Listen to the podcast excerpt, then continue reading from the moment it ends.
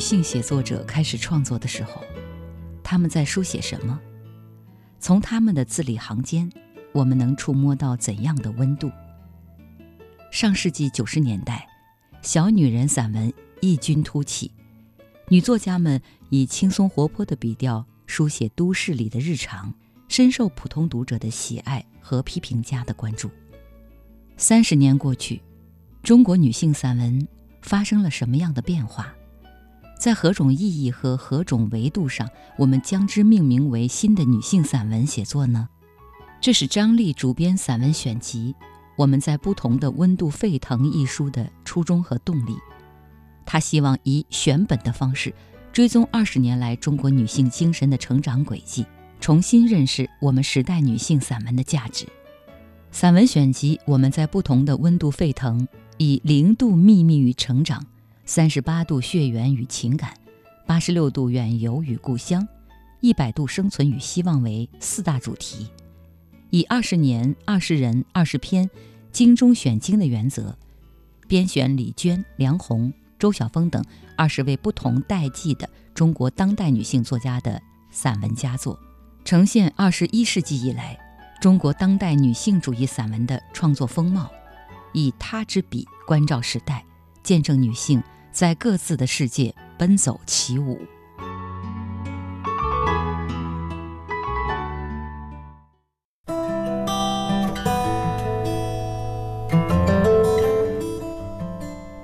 二十位当代女作家写下她们生命中二十个有温度的故事。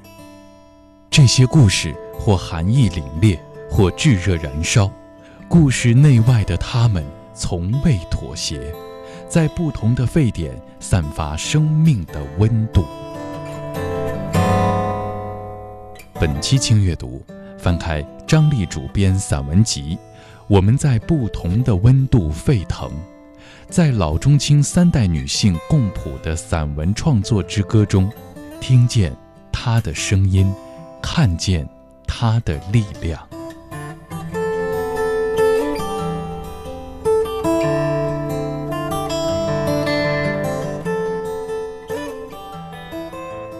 张丽，文学评论家，北京师范大学文学院教授，致力于中国现当代文学研究、女性文学与文化研究。曾获唐涛青年文学研究奖、中国女性文学研究优秀成果奖，担任中国作家协会散文委员会副主任以及茅盾文学奖评委。散文选集《我们在不同的温度沸腾》收录了张丽的编者序：新的女性散文写作时代正在来临，引领读者进入二十年来女性散文创作的新世界。为什么书中收录的是现在这二十篇文章呢？他解释说，这本书里收录了不同年龄、不同阶层女作家关于女性生活与女性精神的理解，集中呈现了我们时代丰富多样的女性生活，有一种众生喧哗、杂花生树之美。有的作品关于女性成长，有的作品关于爱情与亲情，有的作品关于远方风景，有的作品关于世间万物、芸芸众生。与之相伴的，则是气质卓异的女性叙述之声，有的声音沧桑而沉静，有的声音青春而甜美，有的声音日常而切近，有的声音遥远而空阔，有的声音内敛而朴素，有的声音克制而饱满深情。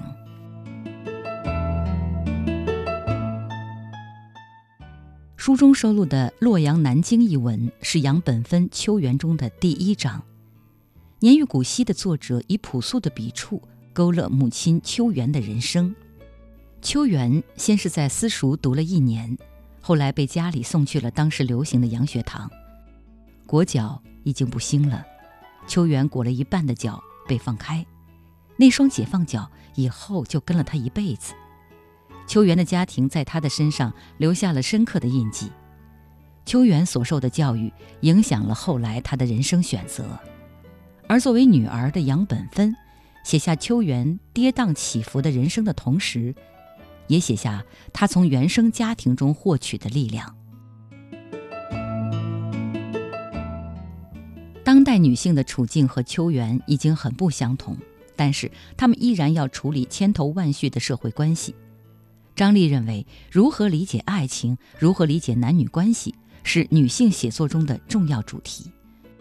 在托布花的《相亲记》一文中，我们跟随作者的讲述，开始了关于爱的寻觅。《相亲记》中，父母过去严防死守女儿的早恋问题，甚至当女儿二十一岁交往第一个男朋友的时候，母亲还持保留态度地说。是不是稍微早了点儿？两年后，女儿和初恋男友分手，家里人还开心地说：“那小子配不上我们家闺女，早分早好。”二零一二年，女儿三十四岁了，没有结婚，也没有男朋友。对于家长来说，这是晴天霹雳，整个家族的长辈都不淡定了。二十六岁开始，作者就被家中长辈安排各种相亲。总结出了不少宝贵的经验，比如相亲之前脸皮厚点儿，把介绍人的功课做足，尤其是要问您和男当事人是怎么认识的。长辈安排的相亲可以随便去，但是朋友安排的相亲一定要慎重，搞不好朋友都没得做。相亲尽量不要安排吃饭，否则几次下来就要得胃溃疡。一旦相亲失败，立即启动预案。赶紧想好怎么对父母和介绍人交代。在文中，作者大部分的相亲经历是被动的，也是状况迭出的。但是，我们的作者以幽默欢脱的笔调，让我们看到千奇百怪的经历背后复杂多变的人性。文中这样写道：“据我看，大部分人都极少能在相亲里找到真的合适的人，但是男人好像更容易采取。”管他呢，闲着也是闲着，先试试再说的态度，所以就显得女人在相亲里特别苛刻似的。其实，相亲是个特别伤自尊的活动。每次相亲结束，我都觉得十分沮丧。如果没看上对方，那就不用说了；如果自己没被对方看上，又会自我怀疑：我怎么沦落到这步田地？其实，所有逼婚的父母都有一个误区，认为孩子之所以迟迟不结婚，是因为他或他本人不积极、不上心。天哪，父母难道不明白？我们又不是修道院的圣人，难道自己就不想早日过上举案齐眉的好日子？不过，我又怎么可能把自己的种种未果行为作为呈堂证供呢？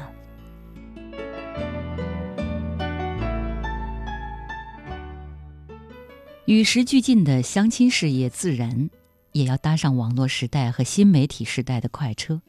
各种婚恋网站、婚恋聊天群层出不穷，作者也不能免俗的要跟上这个时代。然而，很快他就发现，除了他这样一五一十上传信息的人，几乎所有人的个人信息都是语言不详的，甚至对方到底是男是女也搞不清楚。不过，他们始终有一个明确的共同信息：约见面。然而，作者发现，真正见面了，也许并不是为了爱情和婚姻，而是奔着混乱的男女关系而去的。混迹其中的不仅有未婚男女，还有已婚人士。有需求的地方就有商机。一次，作者被朋友介绍了一个据说是高端神秘的机构，主要为高端人士提供婚姻咨询服务。这家机构位于北京 CBD 著名建筑物的顶层，接待他的黄顾问殷勤而专业的询问作者的基本情况和择偶需求，配套的价位也是不菲。我们共有三种会员服务：至尊会员九万八千元，终身服务并提供周边相关配套服务；钻石会员三万八千元，三年专属顾问跟踪服务。黄金会员一万八千元，服务期一年，当然都为一次性付款，服务人员也略有不同。见作者犹豫，黄顾问展开了自己的话术攻击。我特别理解您的心情，对我们这种高端私人俱乐部的服务模式还不够了解，有疑虑没关系，我只是提醒您想一想，这笔钱对您来说真的算很高吗？与您的婚姻幸福相比，您等于是做了一个区区几万块钱的投资呀。如果您找到一个符合您条件的爱人，恐怕用一本万利来形容都太少了吧。这样吧，我和您母亲年龄都差不多了，我替您做个主，以您的条件，肯定不需要三年的服务，一年，其实最多半年之内，我肯定包您找到如意郎君。这样，你就选一年的黄金会员服务吧，不就是两套衣服钱吗？我们有好多会员找到合适的之后，小费都不止给这个数，您说他们得多满意呀？当作者说自己没带钱，黄顾问赶紧说：“没关系，前台可以刷卡，您先刷一万就行，其他的等事成之后，您就当再给我们分红包吧，好不好？”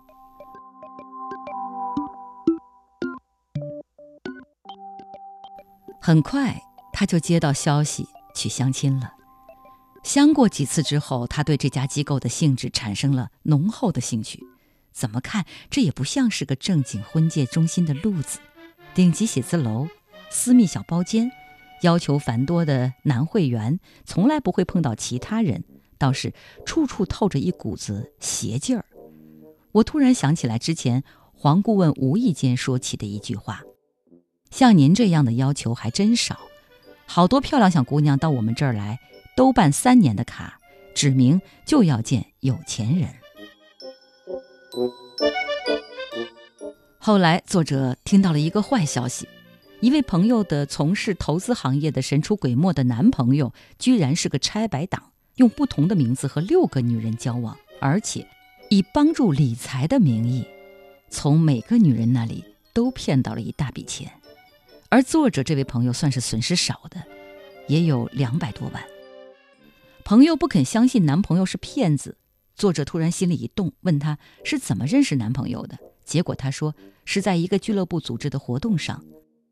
后来黄顾问还是锲而不舍地给作者打电话，带着一身冷汗，作者只好撒谎说自己已经有男朋友了。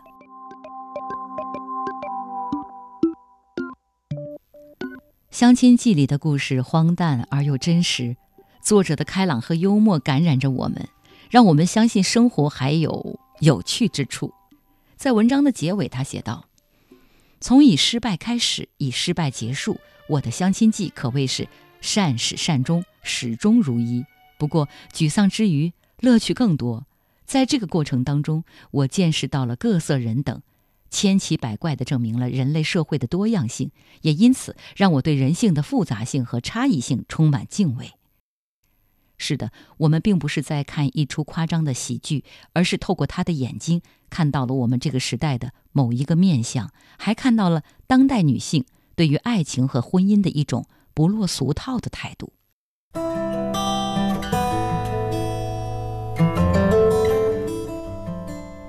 二十位当代女作家写下她们生命中二十个有温度的故事。这些故事或寒意凛冽，或炙热燃烧。故事内外的她们从未妥协，在不同的沸点散发生命的温度。本期轻阅读，翻开张力主编散文集，我们在不同的温度沸腾。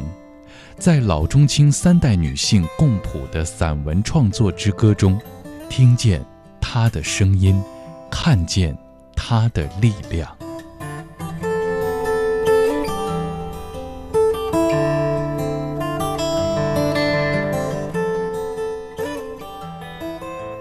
作家伍尔夫曾经在一个人的房间里畅想过女性写作的未来，在他的想象里。如果我们把目光从起居室移开，如果我们理解人不仅仅只从男女关系中理解，如果我们不仅注视人与人的关系，还关注人与大自然、人与现实的关系，那么有一天，莎士比亚的妹妹就会到来。张力教授认为，远方对于任何一位写作者都是重要的，对于今天的女性散文写作尤其如此。远方意味着对远方之人、陌生之地的寻觅，意味着从熟悉之地离开，去寻找陌生的经验。那正是打开自我、重建自我的重要路径。吕妖在我曾遇到这座城市的青春中，写了自己离开故乡来到北京的经历。远在阿勒泰的李娟，在《苏呼拉传奇》中写下一位新疆姑娘的可爱迷人。冯秋子在我跳舞，因为我悲伤里书写了对于另一个未知领域的探索，这也是一种去往陌生之地的体验。而张悦然在《月圆之夜》里写的是2005年他在泰国遇到海啸的经历，令他重新思考写作之于自我的关系。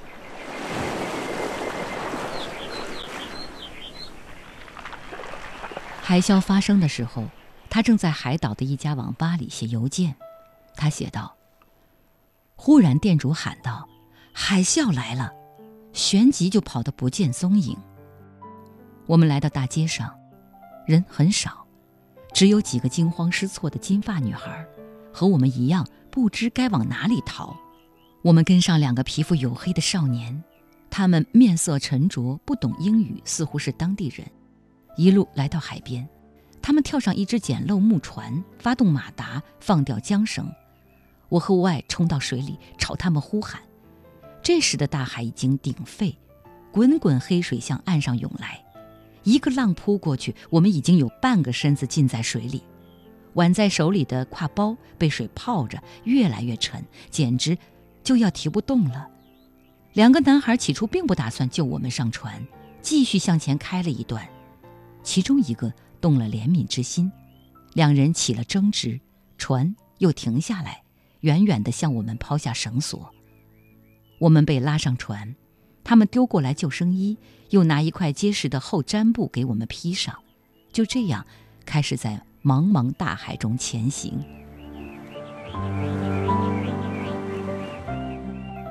两个男孩是作者和朋友的救命恩人，也是后来他们面对的危险本身。但是在危险解除之后，他们又恢复了和气。两个男孩载着两个旅行者去往普吉岛，很难定义他们之间的关系。然而，就是在去往普吉岛的码头上，旅行者见到了两个男孩真实的生活：睡在吊床上的美丽的泰国母女，后来还被张悦然写进了另一部作品中。他们还见到了男孩刚出生不久的儿子。很久以后，有朋友告诉他。男孩应该是想让他把孩子带走，因为觉得你是有钱的人，所以想把孩子送给你。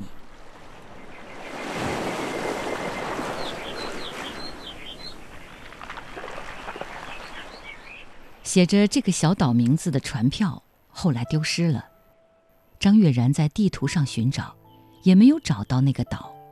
照相机因为进水而损坏，照片尽失。这次旅行只留下记忆。飘在安达曼海上的夜晚是难忘的，从那轮海上的月亮，岛上的男女、树影，还有他自己，他思考着写作与自我的意义。他写道：“第一次生出一种写作的责任心，在此之前是没有的，从未想过用写作去影响或者改变别人，认为责任感之于写作。”是虚妄的，可是此刻我被一种责任感紧紧地抓住，它让你看到自己与世界之间有那么醇厚的联系，不可放弃，也无法放弃。没有这样的权利，你不属于自己，而是和月亮、潮汐一样，属于自然界，或是更遥远和不可知的能量。责任心是在旷阔的空间里找到了你自己，必须这样做。做下去，因为别无选择。生活的责任心，写作的责任心，都是如此。二十个故事，二十个生活的面相。我们在书里遇到成名已久的散文家，也遇到一些文坛新手，甚至就是普通人。但是这些作品已经足够惊艳，让我们看到当代女性。丰富的内心与多元的日常，张丽教授说：“新的媒介方式给了女性更为广阔的写作舞台。为什么不写下去？当越来越多的女性拿起笔，当越来越多的普通女性写下她们的日常所见和所得，那是真正的女性写作之光，那是真正的女性散文写作的崛起。作为读者，我想你可以翻开这本选集，如书中所写的那样。”奋身跃入万千生命热望汇成的热气蒸腾，与生活短兵相接，切肤体验他能给予的所有。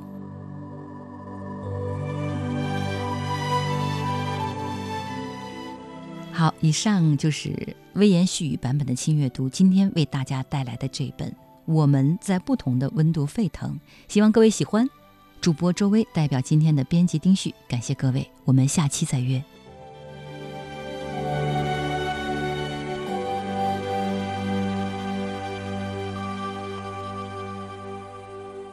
走着，忍着，醒着，想着，看爱情悄悄近了，冷的、暖的，甜的、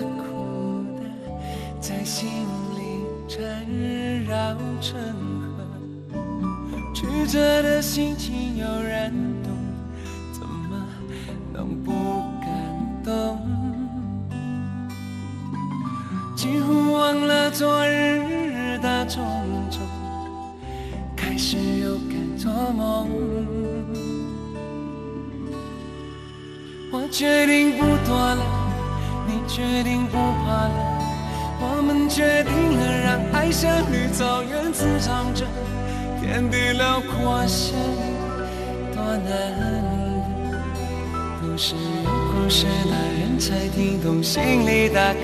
我决定不躲了，你决定不怕了，就算下一秒该隔这一秒是快乐的，曾经侥幸就非常值得。专注爱你不想别的没有